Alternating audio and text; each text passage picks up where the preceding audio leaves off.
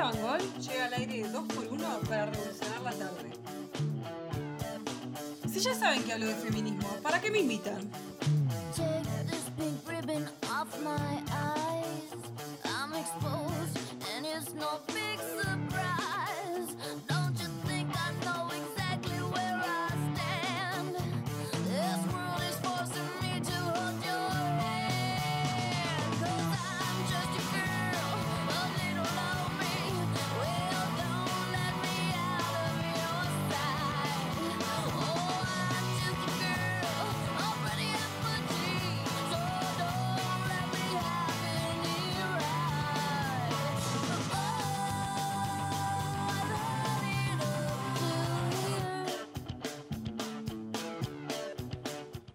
12 grados la temperatura de la ciudad de Mar del Plata, un frío de cagarse, y está lloviendo. Y nosotros tenemos el lujo de tener acá en piso a Julia Bangol para hablar una vez más de feminismo. Sí, la deja tranquila, le estoy sacando fotos. Ahí Buena, está. sí, está como paparazzi. Yo, y yo salgo muy mal en las fotos. No me gusta que me saquen fotos porque siempre, viste, Chandler que no sabe sonreír. Ajá. Bueno, a mí me. Chandler de Friends. Sí, y a mí me pasa muy similar. Yo digo, wow, acá salí brutal.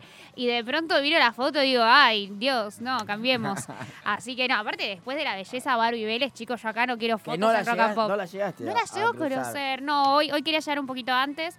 Porque aparte es una copada. eh, pero, pero bueno, la próxima voy a intentar jueves que venir. Viene, jueves que viene. Y Para- compartimos la columna con ella. Exacto, me, me- me encantaría, me encantaría. Aparte, es una de las referentes también feministas del mundo del mundo del espectáculo, así que Viene recontra, sí, obvio. ¿Hoy de qué vamos a hablar? Hoy vamos a Ah, hablar, espera, porque lo- la semana pasada nos trajiste el libro de Felipe Piña que lo presentó ayer, y de lo ayer. presentó ayer exactamente, bueno, como todos saben, trabajó también en el diario La Capital, así que bueno, este fin de semana no va sé a si todo salir. el mundo lo sabía. No, ¿No? lo habías dicho nunca la No, bueno, ahora, ahora lo digo. Ah, eh, van a poder eh, ver la nota que, que hice con Felipe Piña, que hablamos muchísimo del movimiento de mujeres, ¿no? Eh, su libro Mujeres Insolentes habla un poco de estas rebeldes de la historia argentina que intentaron ir contra el poder establecido y bueno, hablamos un poco de las insolentes actuales. Bien, ¿y hoy de qué vamos a hablar? Y hoy vamos a hablar, bueno, eh, un poco de la mano con lo que hicimos el jueves pasado, que contamos tres historias de, de mujeres importantes y un poco olvidadas de la Argentina. Hoy voy a contar también historias. Estoy un poco así historiadora. Me gusta. Sí, estoy un poco, viste, ah, eh, para números mi cabeza no está, pues estamos en verano, así que no, me traigo historias. Y en Bien. esta oportunidad, mujeres que han tenido que o vestirse de hombres o cambiar sus nombres y utilizar seudónimos para poder ingresar a diferentes espacios. Eh, y, y bueno, traje, traje historias variadas, ¿no? Y, y por último voy a dejar una que termina en Argentina. Bien. Pero para empezar voy a hablar de Dorothy Lawrence. ¿Quién es Dorothy Lawrence? Es la primera mujer inglesa eh, que, se, que fue soldado.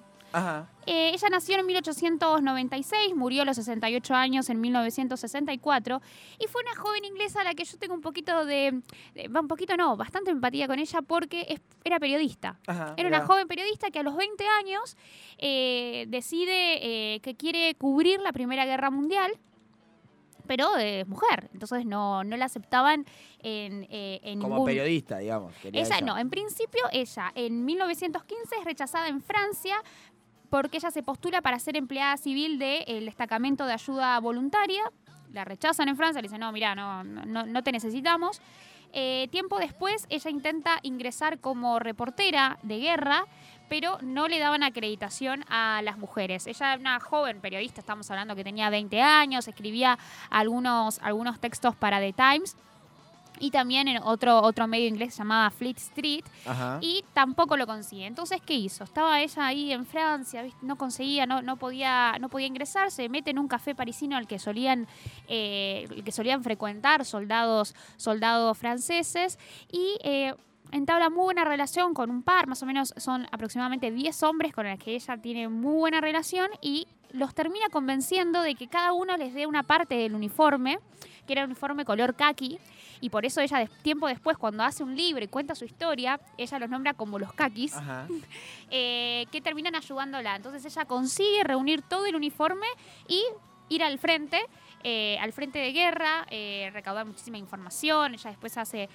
muy, buenos, muy buenos textos respecto a, a su experiencia de vida. Pero ¿qué ocurre? no Comienza quizás las peores partes de la guerra, ya muy cansados, eh, tiempo muy frío, y eh, lo- los capturan justo al grupo en el que ella estaba, lo captura eh, eh, el enemigo y ella empieza a sentirse mal, tiene unos problemas de salud y ahí comienza el, el- temor de ella de que se descubra por, por sus falencias de salud y, y necesi- y necesitar tener atención médica que era una mujer. Y para no poner en riesgo a los amigos que habían hecho tanto por ella, decide presentarse hasta el general y decir, bueno, miren chicos, todos estos años que estoy acá, yo soy mujer. Y se armó un escándalo, ¿por qué? Un escándalo en realidad eh, interno, porque no querían contar a la prensa que esto sucedía pasado, para claro. no avivar a muchísimas mujeres que habían querido Ah, y participar de la aparte guerra. mostraba eh, una falla ahí en el. Exacto, mostraba una fisura En el en, ejército, digamos, lo que sea. en el ejército, Bien. exactamente. Es Entonces, es, eh, Mulan. claro, es lo Mulan, mismo, te exacto- iba a decir, Es estaba Mulan. pensando en Mulan todo el tiempo. exactamente. Gran yo crecí película, con, gran película, Mulan. Gran película. Gran película, Mulan. Yo tenía, yo tenía la, la muñeca de Mulan que le podía Ah, sacar el, el claro. pelo y como nunca me habían regalado un Ken, eh, después de un Lo- lo tiempo, usabas. sí, sí, sí. ¿Se usó de Sí, qué? sí, sí, sí, Sí. sí, sí, sí. Yo Gran- usaba, gran yo usaba película. Ken de Max Steel, Eh, el Ken de mi hermana. Claro. Ah, Lo Max Eh, Steel para mí. Gran, gran película. Uno de los mejores eh, malos tiene Mulan en el mundo Disney. Sí. ¿Cuál era? No me acuerdo. El gordo ese Atila. negro, que no me acuerdo el nombre, Atila. Atila, rey de los el- unos. el- eso, el uno todo grandote o muy oscuro que está siempre con un. Es un águila, un Sí, cóndor, no es un águila, en la montaña. No me acuerdo, pero Ahora- sí, ahora me, te, te voy a buscar una foto. sí me acuerdo que fue increíble y, y de tan chiquita también me, me había llamado muchísimo la atención los impedimentos que tenía ella solo por ser mujer, ¿no? Claro, tal y cual. lo bueno, mucho que había podido lograr. sí, tal cual. Bueno, esta historia que eh, estás contando es para que alguno tome una referencia, es, es Mulan. Sí, sí, sí, totalmente. Eh, pero bueno, no solo la capturan, la intentan tener, ay, ahí me está mostrando Juma la imagen, sí, sí, sí, ahora lo recuerdo, así, Gran- bien oriental. Gran villano. Sí, sí, sí. Me dieron ganas de volver a ver. El otro día me agarró muchísimas ganas de ver eh, Harry Potter. Así, Así que hoy ahora me voy a ver Mulan, ¿Y la mira. viste? Eh, sí, sí, sí, vi. Eh, No, no, no, no, no, Piedra Filosofal, porque tenía Bien. muchas ganas de ver esa. Pero bueno, volviendo, volviendo al tema que nos compete acá con Dorothy Lawrence, que nunca les dije que ella se cambia el nombre a Dennis Smith. Ah, claro, el que nombre me lo que faltaba, cambiar. era, era, Claro, era claro. principal.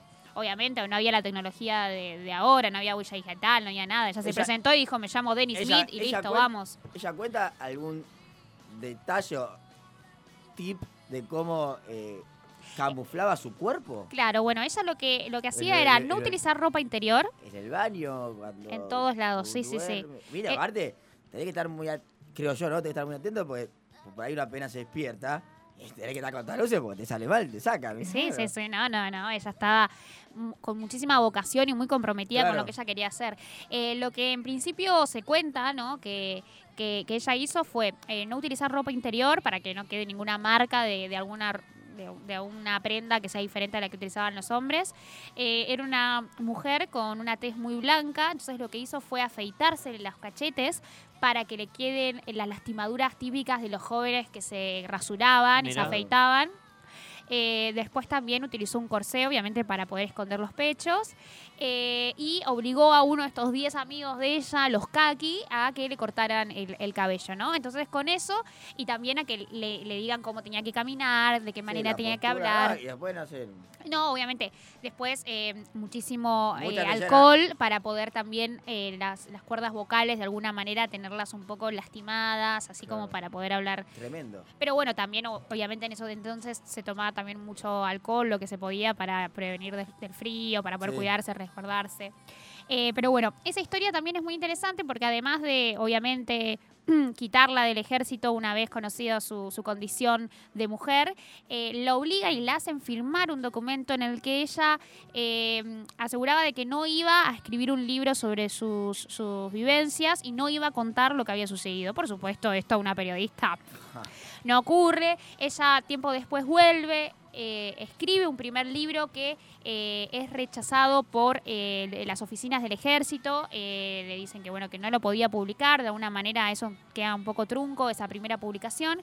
Con el tiempo publica un nuevo libro que ella, por más de que eh, también el ejército estaba en contra, pudo, pudo hacerlo pasar, pudo difundirlo y distribuirlo sobre todo por, por Inglaterra, pero no tuvo el éxito que ella pensaba, entonces eh, realmente falleció pobre, sin el éxito que ella pretendía, después de todo el esfuerzo que, que, había puesto a, a esa condición. ¿Cómo llegaste a estas historias? Más allá de que por ahí googleaste o algo. ¿Tenías un conocimiento previo? ¿Lo habías visto en algún lado? Eh, de esta no, de las próximas historias que voy a contar, sí. Eh, de alguna manera igual busqué, porque yo dije, por supuesto que debe haber Claro, alguna claro. mujer, Sí, sí. pero cuando empecé a buscar la cantidad, chicos, es increíble. Es increíble la cantidad de mujeres que, que han tenido que cambiarse el nombre, eh, vestirse de, de hombres para poder acceder, algunas solamente a, a- a estudiar. No, no va a ser una de las que vamos a hablar, pero yo me había notado... una cosa es por ahí entrar al ejército británico, por ahí era una cosa, un extremo. Pero por ahí para cosas mucho más sencillas también. Sí, sí, sí. No es de las que elegí para contar la historia, no porque no sea fascinante, pero por ejemplo, Margaret Ann Buckley es, también fue una inglesa que eh, se vistió de hombre solo para acceder a la, a la escu- a la facultad de medicina. Claro. O sea, simplemente, simplemente por eso. Vale, ponerle lo, lo de la guerra un poco. Bueno, que yo, capaz que en ese momento que no haya mujeres en el ejército se tomaba de otra forma.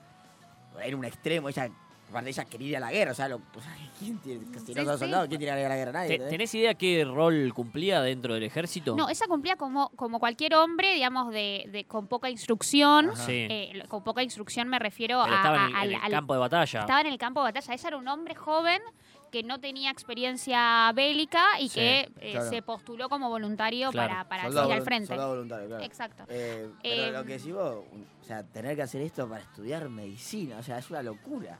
No, y creo que ta- no solo, no solo hay que destacar, obviamente, por sobre todas las cosas, la actitud de ella, sino también de estos 10 hombres Sí, que en ese momento. que eh, la apoyaron, ¿no? Y entendieron esto y la Y lo, acompañaron. y lo que podía exponerlo a ellos también dentro Por de- del- supuesto. del ejército. Por supuesto, por ella esa consciente de estos riesgos, eh, en cuanto se empezó a sentir muy mal y, y tomó conciencia de que su estado de salud iba a requerir atención médica y por consiguiente se iba a revelar eh, su género, decidió ponerse al frente y no, no hacer de que sus, de que sus compañeros también ¿No corran hubo riesgos. alguna historia de amor con sus compañeros? ¿Algún- Bueno, alguno? no encontré, porque yo dije, quizás puede haber alguna Claro, historia de y y amor. Sería una historia fascinante. Igual, Se al- enamora de uno. En esta columna vamos a terminar con una historia de amor, porque obviamente yo soy fanática del amor ante todo y dije de acá yo no me puedo ir con una historia de guerra nada más. No. Pero de Dorothy no encontré, Bien, no bueno. encontré. Pero po- vamos, podemos los oyentes si quieren buscar alguna historia de amor, seguramente a uno de los 10 kakis le Sí, gustó, eh, va, eh, si, eh. si a ella le gustaban los hombres, ¿no? Una vez que saltó toda la luz de los kakis, ¿se supo algo?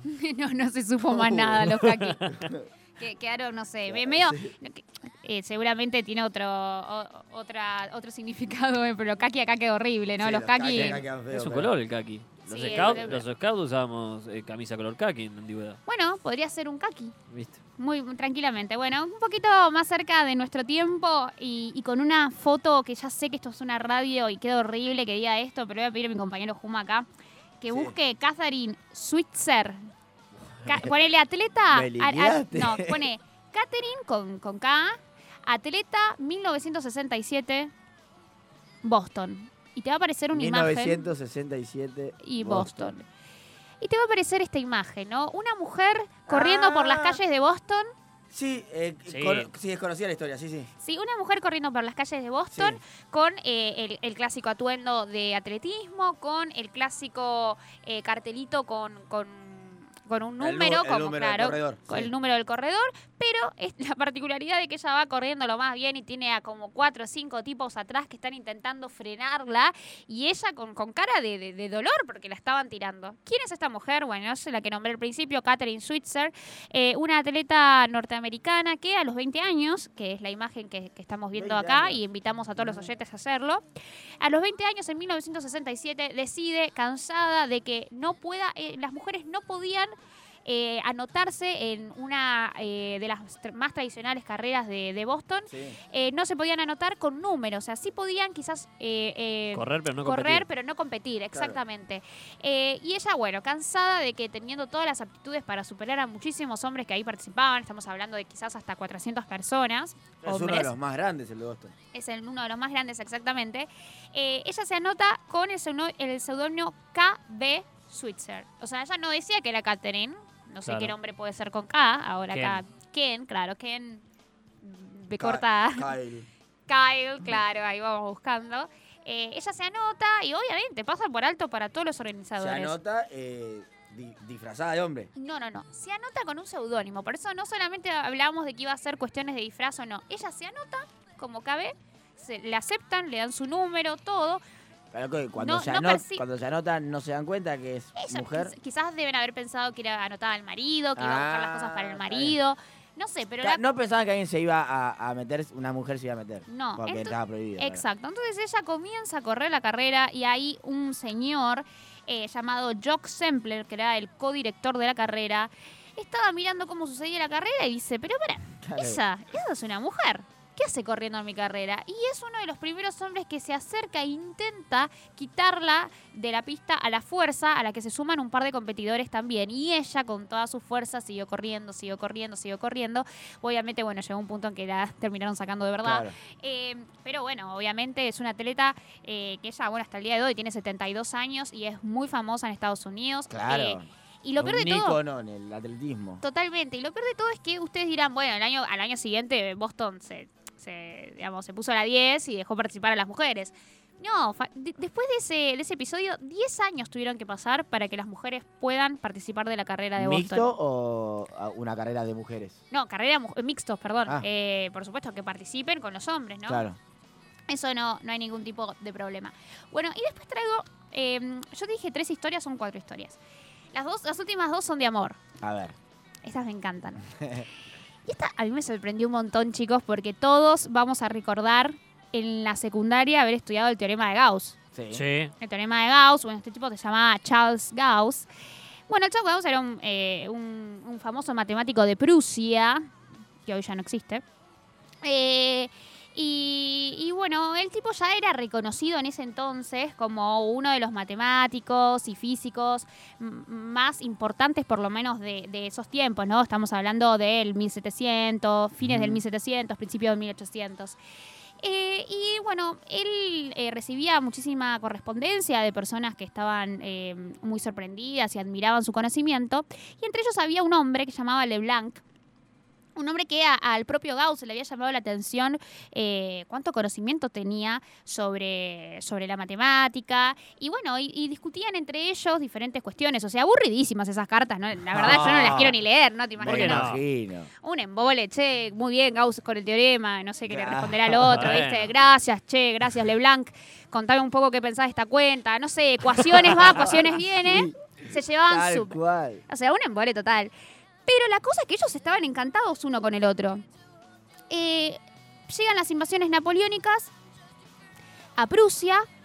Y bueno, como todos los intelectuales y demás, ante situaciones así. em, Quiero de- destacar que no está leyendo nada. No. No, no estoy contando porque cuando se trata de historias de amor, yo estoy No, ahí, ¿eh? Pero ni los nombres, o sea, no está leyendo absolutamente nada. No, no, me encantó, me encantó la historia. Eh, la cosa es que, bueno, eh, con las invasiones napoleónicas, eh, como, todo, como todo intelectual, cuando suceden estos desequilibrios en el poder, queda en el foco de la cuestión. La cosa es que, en un momento, una situación media complicada, con algunos soldados de, de Napoleón, llega un tercero y lo saca así a, a Charles eh, Gauss y le dice, mira, eh, acá intervino una señorita que se llama Sophie Germain. Ajá. Eh, mm, eh, ella, mm, eh, ella era una mujer francesa se eh, llamó a las tropas, tenía, obviamente era una mujer de, de una casta política, de una, de una clase privilegiada, se comunicó con, con soldados de- del señor Napoleón Bonaparte y le dijo, mira, eh, que te cuidáramos a vos, que no te ocurra nada, ¿no? Esta es Sophie Germain, se había enterado de que los soldados napoleónicos estaban en Prusia y cuestión de que ahí se descubre, porque Gauss dice, pero ¿quién es esta Sophie? No, yo no tengo, no, no la conozco, pero bueno, muy agradecido, bla, bla, bla. Descubre finalmente que Sophie Germain era en realidad nada más y nada menos que Leblanc. Entonces, que era algo sorprendente para ese entonces, porque como estamos hablando, estamos hablando a fines de 1700, no había posibilidad de que Sophie Germain haya podido acceder a, a la escuela de matemática, haya podido eh, compartir los conocimientos que se compartían en esas, en esas correspondencias. Pero bueno, al ser una mujer de una clase privilegiada, seguramente había tenido acceso a bibliotecas eh, y a diferentes personas que eh, le compartieron con ella ese, ese conocimiento. La cuestión es que sí, Gauss estaba enloquecido con este compañero Leblanc, este amigo de cartas, ahora que se enteró que era una mujer y que además le había salvado la vida, pero más aún. Y acá sí voy a leer, compañero Juma, porque eh, hay un extracto de, eh, de- de una carta que le hace Gauss a ella una vez eh, en conocimiento de que se trataba de una mujer. ¿Se la escribe a ella Se la escribe a o ella. se la escribe a él? Se la escribe a ella. Ah, A ella, a ella. Sí, sí, sí. y le dice, eh, ¿cómo describirte mi admiración y asombro al ver que mi estimado corresponsal, el señor Leblanc, se metamorfea, metamorfosea en este personaje ilustre que me ofrece un ejemplo tan brillante que sería difícil de creer? Y acá dice, la afinidad por las ciencias abstractas en general y sobre todo por los misterios de los números es demasiado rara. Lo que no me asombra ya que los encantos de esta ciencia sublime solo se revelan a aquellos que tienen el valor de profundizar en ella. Pero cuando una persona del sexo que, según nuestras costumbres y prejuicios, debe encontrar muchísimas más dificultades que los hombres para familiarizarse con estos espinosos estudios, y sin embargo tiene éxito al sortear los obstáculos y penetrar en las zonas más oscuras de ellos, entonces, mi querida, sin duda, esa persona debe tener el valor más noble, el talento más extraordinario y un genio superior. Así que estaba enamoradísimo Sí, sí. enamoradísimo, se enloqueció y me parece, nada, todos conocemos a Gauss, lo que no conocíamos es que detrás de Gauss estaba Sophie Germain, una gran, gran mujer y muy inteligente. ¿Hay algún...? no, no, yo, ya, yo ya soy acá un bicho de radio sí. y vi un gesto y me pareció que iba a haber un audio, entonces No, yo ya estaba manejando los tiempos. 2, ¿vieron? 2, 3, 6, 5, 6. Ella hace todo, todo, todo, Yo todo. estaba atenta. 2, 2, 3, 6, 5, 6, 6 mil nuestro número de WhatsApp. Se tentaron, chicos, de que yo vi un movimiento extraño y dije, acá hay un audio y No. yo... Ahora, no. ahora lo pasamos, queremos que termines de contar eh, estas historias al 2, 2, 3, 6, 5, 6, 6 mil. Si alguien quiere eh, sumarle algún comentario a lo que cuente Juli, tiene una historia que sabe para contar. Breve, ¿no? Porque si vamos a estar todo el día contando historia, ¿no? Pero, o, o breve y hablarla con, eh, con Juli, lo puede hacer porque seguimos acá eh, al aire. Te queda la última, también de amor. Me queda la última, también de amor y también eh, está Argentina un poco metida en esto. Acá está Argentina, a ver. Acá está Argentina, la dejé para el final. Bueno, hasta el momento nosotros vimos que a veces las mujeres tuvieron que hacerse pasar por hombres por una cuestión de supervivencia eh, y algunas otras por una cuestión de supervivencia y también por amor. Bueno, eh, en este caso en particular es una historia de amor entre Marcela y Elisa, dos españolas, que en el año 1901, en junio de 1901, deciden dejar de lado eh, cualquier tipo de prejuicio y llevar adelante su amor y casarse. Ajá. El tema es que, bueno, eran dos mujeres en España, imagínate, un ¿Dónde- país más dónde no- católico. ¿Dónde nos casamos? Claro, ¿dónde nos casamos? Bueno, ¿qué decide? Elisa decide eh, vestirse de hombre, cortarse el pelo. En realidad ellos tienen una relación en un pueblito cerquita de La Coruña, que es la región gallega de España. Eh, obviamente empezaron a correr un poco ahí los comentarios, che, esas dos se la pasan juntas, bla, bla, bla, para intentar eh, disipar un poco estos rumores. Elisa se va del pueblo por unos meses y vuelve como Mario, con traje, con pelo corto. Se le acerca un día a Marcela y Marcela no podía creer que se trataba de, su gran amor Elisa, que volvía convertido en hombre. Eh, cuestión que ellas dos se van para La Coruña, que sería la capital de esta región gallega. Ahí eh, contraen matrimonio, engañan al sacerdote diciéndole que en realidad Mario era un, joven inglés de hijos protestantes, de padres de protestantes, entonces nada, tenía que convertirse al catolicismo. Entonces, bueno, unos días antes de, del casamiento lo, lo bautizan, pudiendo entonces contraer matrimonio bajo la iglesia católica. Bueno, los primeros eh, se casan, al otro día, al otro día se van a pasear ya como marido y mujer o como mujer y mujer. Sí, pero Mar- Eh, Mario seguía siendo Mario o volvió a retomar su. No, seguía siendo Mario, pero Ah, ellas eso, querían claro. caminar de la mano por Claro, la Pero calle. después de casarse, él siguió vi- ella siguió viviendo como hombre. Sí, o- siguió viviendo como o hombre. retomó su. No siempre. Ahí vamos Ah. a ir. ¿Por qué? ¿Qué es lo que ocurre? Cuestión que van caminando por la calle eh, y deciden, bueno, eh, estamos en La Coruña, tenemos que volver a Dumbría, porque ahí Marcela eh, estudiaba magisterio, Elisa también era maestra, era unos años más grandes, entonces ella ya estaba trabajando. Pero bueno, tenían que volver al pueblo. Cuestión que, bueno, en ese, en esos entonces había como viajes muy largos, se viajaba con mucha gente. En este viaje, eh, digamos, se descubre de que en realidad eh, eh, Mario era, era una mujer y empiezan a correr los rumores. esto llega a la prensa, se hace un escándalo tremendo que la estaban buscando a Marcela y Elisa. La prensa española de La Coruña, por ese entonces, ¿saben cómo titulan esta noticia? El matrimonio sin nombre. Y empiezan a contar la historia de Marcela y Elisa. Se hace un escandalete Claro. hermoso, no para, para, para todo el mundo, menos para ellas, que tienen que escapar a Portugal y eh, terminan viviendo en Oporto. Eh, si a uno es una ciudad así de vinos, eh, mu- muy, preciosa, que, Sí. que, que hemos estado con Santi, de hecho hemos tomado unos vinachos. Eh, la cosa es que Marcela y, y Elisa pueden vivir tranquilamente solo por dos meses. ¿Por qué? Porque enseguida la descubren. eh, la policía, bueno, España pide eh, la extradición de Portugal de, de- de estas dos mujeres. Eh, pero pasó algo extraordinario. La gente de Portugal estaba a favor de, de Marcela y. Elisa. Entonces intentaban, las ayudaban para que se escondieran. Eh, la cosa es que eh, logran escapar de volver a, a España y ser condenadas. ¿Y a dónde van? Como muchos gallegos, Argentina. A Argentina. ¿En qué año estábamos hablando de esto? Eh, esto estamos hablando de 1901. Bien. En 1900, bueno, a los dos meses, ellos en, en Portugal eh, son encontradas. En 1901 vienen para acá.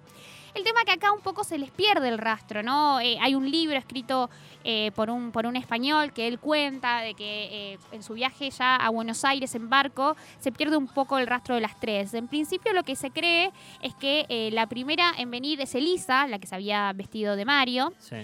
ya vestida de mujer para intentar Claro. un poco despistar. Ellos habían intentado seguir como Mario y Marcela en Portugal y no funcionó. Tendría que haber cambiado. Claro, que sea el otro, Que claro. Marcela se haga Claro. Marcelo y, y Mario vuelva a ser claro. Elisa. Claro. Pero bueno, la cosa es que eh, la primera en venir es Elisa. eh, al año llega Marcela. Y acá un poco que se confunde la cosa, porque al parecer Marcela llega con una nena de dos años, en el año 1903.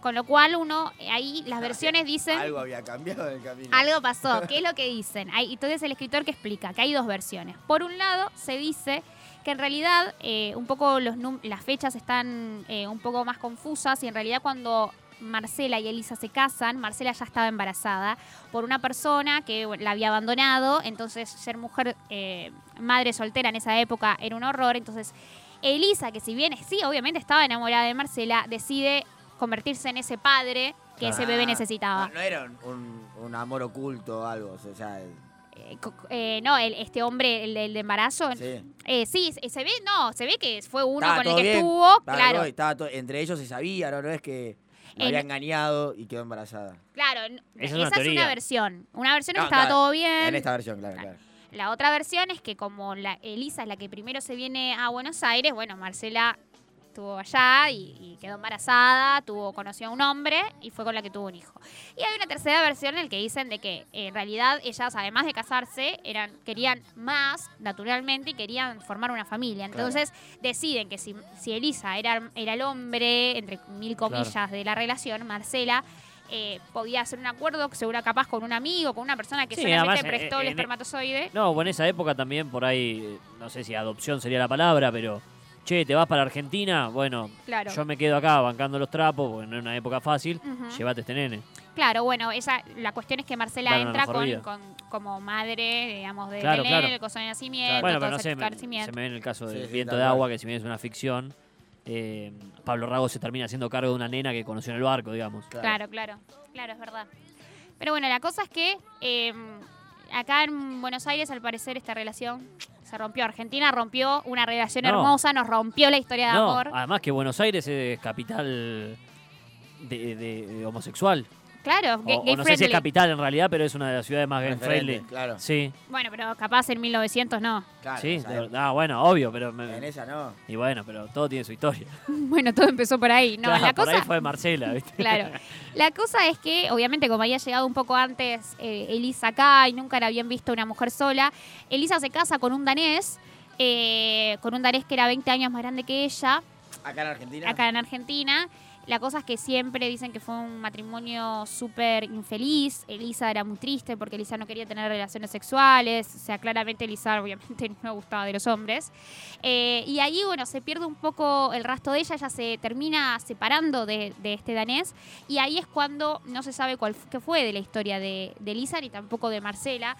Pero bueno, sí se sabe es que su último lugar, por lo menos en el que se tiene referencia en el que vivieron, fue acá en Argentina. No se sabe si quizás Elisa de- quiso volver a, a ser Mario y poder vivir su sexualidad y, y- y su vida como, como ella quisiera. Pero bueno, estas son historias de, de mujeres que han tenido que, que, digamos, que esconder su condición justamente de mujer para ya sea sobrevivir, eh, ya sea tener experiencias de vida que querían o también, como es el caso de, Mares, de Marcela y Elisa, simplemente amar. Así que bueno, espero que les haya gustado. Me Hermosa encantó. historia. Terminamos con Me una historia encantó. re romántica. Sí. Con un final. Empezamos con guerra y terminamos con amor. indeciso, tipo de Black Mirror. Vos elegís el final que más te gusta.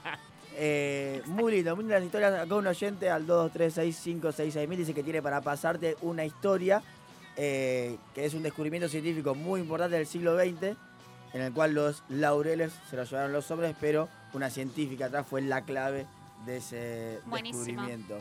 Buenísimo, sí, porque bueno, eso pasa mucho. ¿no? Bueno, el otro día nosotros hablamos de esta película, eh, ahora no, me- no recuerdo, la hizo Tim Burton, pero no me acuerdo el nombre de- del artista que, que es el protagonista de esa película, de, de los cuadros con los ojos grandes Sí. y demás, que en realidad eh, era súper famoso el tipo y era la mujer la que, la que hacía los cuadros. Eh, eso es algo que, que realmente es una tristeza, pero pasa. Incluso hasta pasa hoy en día, ¿no? Si la cabeza, por ejemplo, pienso, de un equipo de investigación, la cabeza es un hombre, es el hombre que se lleva todos los créditos y debajo hay mujeres. Sí. Eh, eh, es algo que todavía debe, debe ocurrir, ¿no? De que se lleva el crédito quizás más el hombre eh, que, que la No, propia o- mujer o- que es o autora de ello. O que por ahí, habiendo un, no sé, un equipo entre un, de un- se hace investigación, o lo que sea, de, de trabajo en algo, eh, y se elige que el referente sea un hombre. Sí, naturalmente, a veces... so- sí. Más, allá de quién tenga más peso en, el- en- ah, lleguemos a la investigación que estábamos hablando recién. Eh, capaz se elige que el- al frente vaya un hombre. sí, sí, sí. Ahí sí. O piensan, bueno, mi hermana ha tenido la posibilidad de, de trabajar en empresas y demás, y, y- y también, bueno, por su capacidad, quizás tener cargo, un cargo de, de- de poder, si se quiere, eh, no tan habitual en las mujeres, y cuando Ajá. había reunión entre todos aquellos que tenían cierto, cierto cargo jerárquico, ella era la, la única mujer, y a veces, o sea, ¿sos- ¿qué sos secretaria? No, no, no, no, yo, Claro, yo trabajo acá, sí, tipo, no. claro. Eh, manejo tal equipo y, y es muy difícil, ¿no? Hasta, y estoy hablando, nada, este año, Acá un 2019. oyente nos dice Walter Kane, era el nombre del artista. Su esposa Margaret era quien pintaba los cuadros. Ahí está, ahí está, muy bien, muchas gracias. Eh, Adams, Pero sí. es cierto, ¿no? Por ahí eso de que siempre al, al frente de un equipo, un grupo, lo que sea, poner un nombre, más allá de, de- en la interna, en la cocina, como decimos nosotros, de- del trabajo, eh, haya mujeres igual, ¿no? no Sí, sí, sí. Sin importar el peso que tenga cada uno. Y bueno, y con respecto a las guerras, bueno, eh, eh, Rusia fue eh, uno de los primeros en colocar mujeres Ah, en, ¿sí? el, en el ejército y... Eh, ya necesitaban tanta guerra, y, loco, hay, Claro. que, hay que sumar me- gente. metemos, metamos a las minas y cuestión que no como enfermeras, sino como también en, Sí, en- en soldado, el campo de batalla, soldado, claro. claro. Y, mm, y bueno, eh, ellos en la Segunda Guerra Mundial, eh, contra los nazis, o sea, contra Hitler, por ejemplo, eh, eh, estuvieron absolutamente durante toda la guerra. Y en cambio, los nazis las colocaron a, a último momento cuando veían que estaban perdiendo. Claro, mirá, ahí el La- rol. la- y las colocaron porque ya no les quedaban No, hombres. no quedaba Claro. acá, ya no les quedaba gente. Juli, muchísimas gracias, muy interesante todas las historias. Muchísimas de nada. Eh, y la semana que viene vemos si podemos eh, compartir con Barbie. Con Barbie, Dale. obvio, por supuesto. 20.48, demos una tarde, tenemos que acomodarnos en horario y hasta las 10 de la noche seguimos acá en Rock and Pop Mar del Plata.